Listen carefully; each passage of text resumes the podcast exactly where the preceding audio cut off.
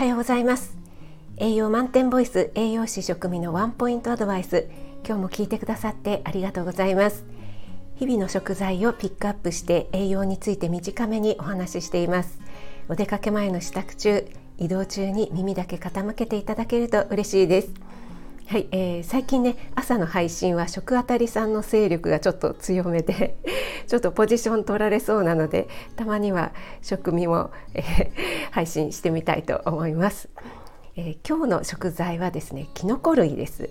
でキノコ類は手に入りやすいもので、えー、いろいろありますよね。例えばしいたけしめじえのきまいたけエリンギなどなどですね。どれもキノコ類に共通しているのがビタミン B1、B2 などのビタミン B 群。そしてねベータグルカンと呼ばれる成分が豊富なことですね。このベータグルカンとは何か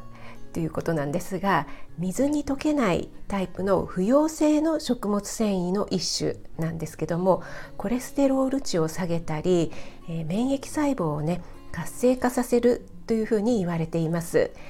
えー、食物繊維が豊富で、えー、キノコはね低エネルギーカロリー低いですよねしかも低価格ということでね是非毎日の食事に取り入れていただきたい食材ですね。で、えー、椎茸をね干したもので干し椎茸が売られていると思います。で旨味成分もね凝縮されて日持ちもするのでとっても便利ですよね、えー、ただですね生の椎茸を買ってきて12時間天日で干すだけでも効果がアップされアップするっていうふうに言われてるんですね。特にビタミン D が大幅にアップすると言われています。このビタミン D はカルシウムの吸収に欠かせない栄養素なので、えこれからね日差しも強くなってきますので晴れた日にね、えちょっとねもしよろしければお試しいただければと思います。えー、ちなみにね低エネルギーと言いましたがしいたけ 100g で約18キロカロリー、えー、18キロカロリーって、えー、ものすごく少なくないですか？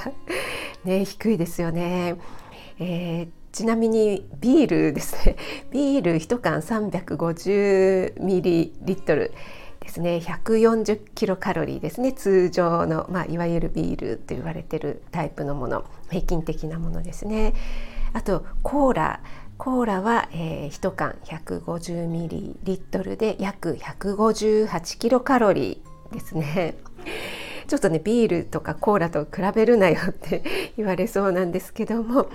えー、ぜひね、えー、キノコあの本当にね体にいい成分がたくさん入ってますので、えー、取り入れていただければと思います。